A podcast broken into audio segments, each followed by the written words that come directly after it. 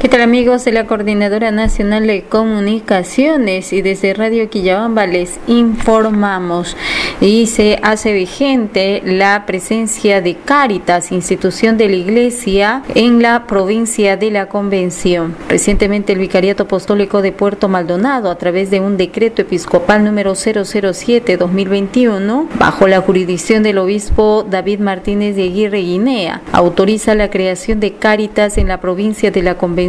institución de la Iglesia Católica que tiene fundamentalmente la tarea de organizar obras de caridad desde la parroquia y otros ámbitos del Vicariato Apostólico de Puerto Maldonado en la provincia de la Convención. Es por ello que a través de este documento emitido se crea el inicio de la comisión que se encargará de elaborar los estatutos para la creación de la personería jurídica de la Iglesia Católica y debidamente reconocida a efectos civiles. Dichos estatutos deberán ser presentados al obispo para su posterior aprobación y creación definitiva de la asociación.